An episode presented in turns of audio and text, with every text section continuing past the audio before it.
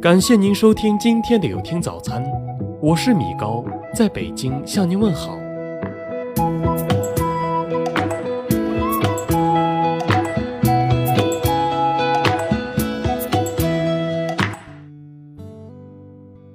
好人还会有好报吗？这个问题如今困扰着无数中国人。我死我有理，还记得电梯劝烟猝死案吗？半年前，河南杨先生在小区电梯里劝一名老汉不要吸烟，引发争执，老人情绪激动，心脏病发作离世。后来，老人家属把他告上法院，索赔四十万巨款。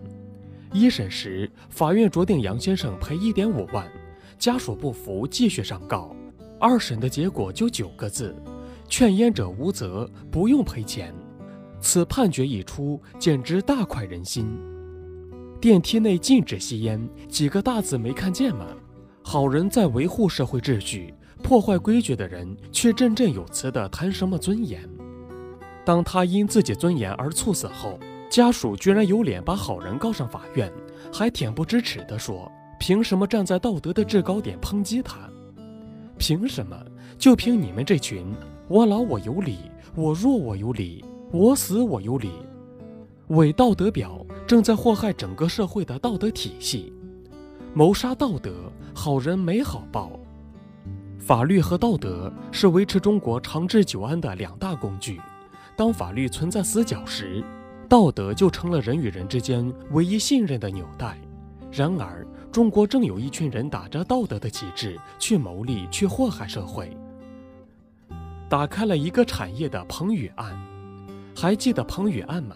当然，彭宇案的重点不在于审判结果，而在于此事后续的影响。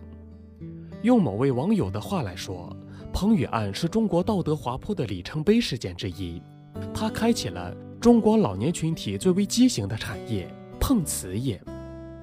碰瓷业下的现状：为福如虎，人人自危。去年十二月，江西上饶某中学三名中学生在放学路上看到一位老奶奶摔倒。他们赶紧上前扶起，结果老太太竟对他们说要十万元住院。还好路过的两名大学生帮忙查看监控，才化解了纠纷。然而，好学生虽然受到了表扬，但坏人除了批评，未伤丝毫。某位网友做过一个统计，截止二零一七年十月，在一百四十九起因扶人引发争议的案例中，百分之八十左右的案件。真相最终被查明，其中冒充好人的撞人者三十二例，诬陷扶人者八十四例。在上述八十四起被扶者恩将仇报的案例中，仅有一例受到了扣留的处罚，但因违法人员已满七十周岁，依法决定不予执行。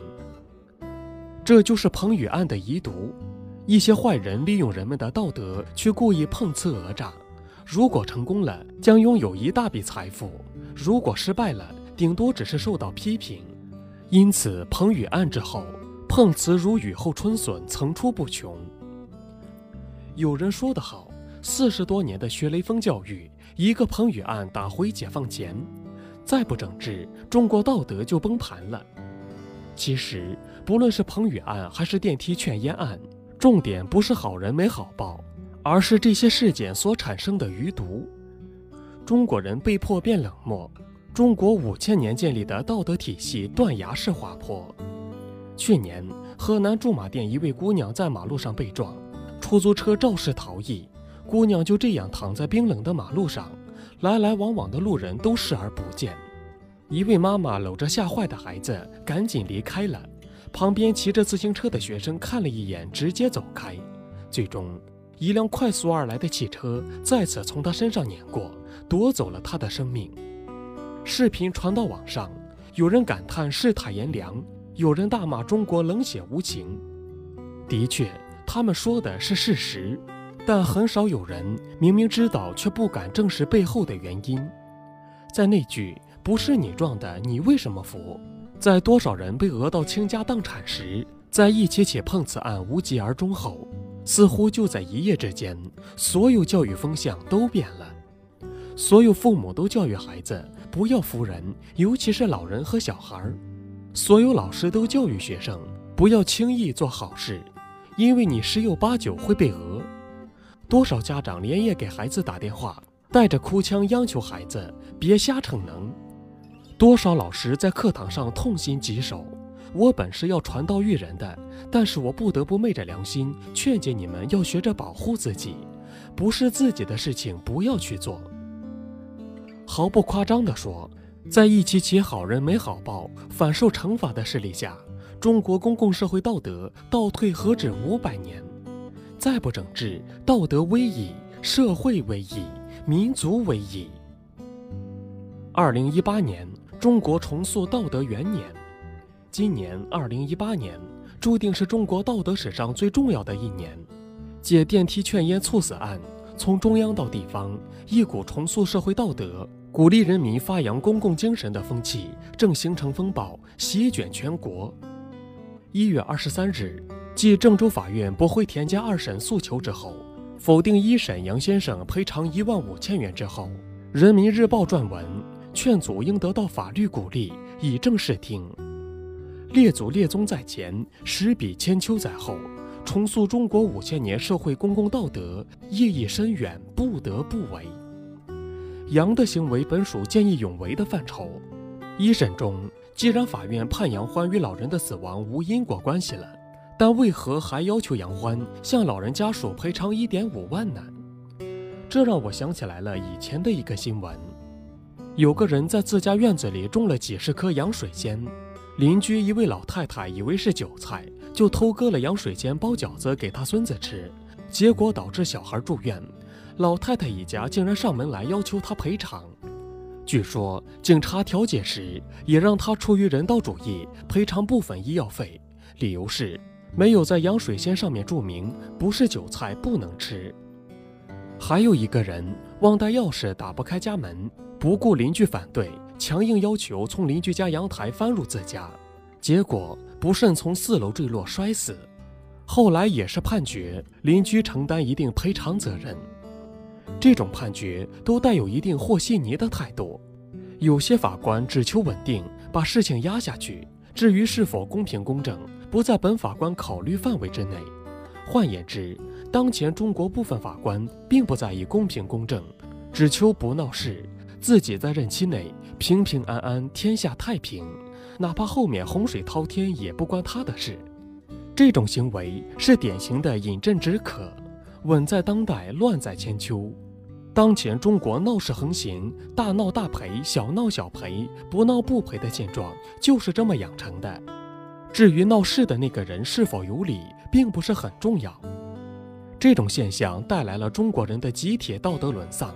而闹事行为之所以还能存在，除了法官和稀泥的态度之外，抱着人死为大的观念，围观群众的同情也是非常重要的一部分，而且可以说其重要程度是非常之大的。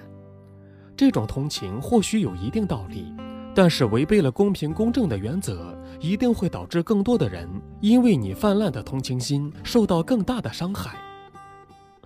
南京彭宇案后。引发了全中国关于服不服的讨论。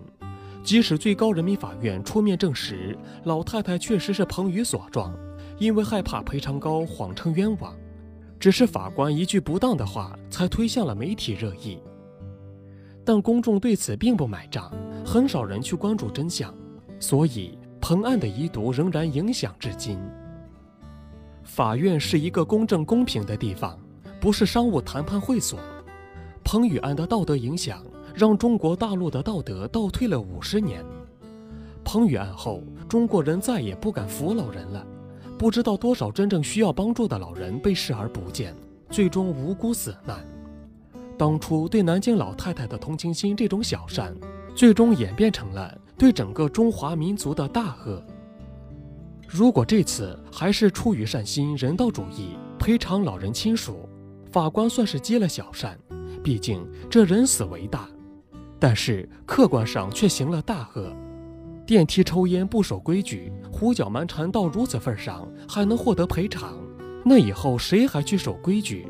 谁还去见义勇为，对不良行为果断制止呢？总之，守法守规矩的有错，不守规矩的没错，这就是大恶。南京彭宇案只不过是中国道德倒退了五十年。如果这个赔偿判决没有纠正，中国的社会道德将被法治拖向无底的深渊。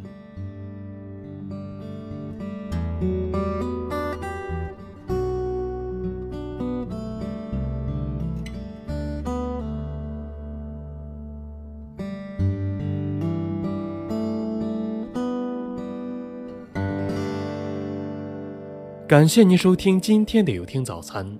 如果您觉得不错，请分享给您的朋友们吧。我是米高，我们明天再见。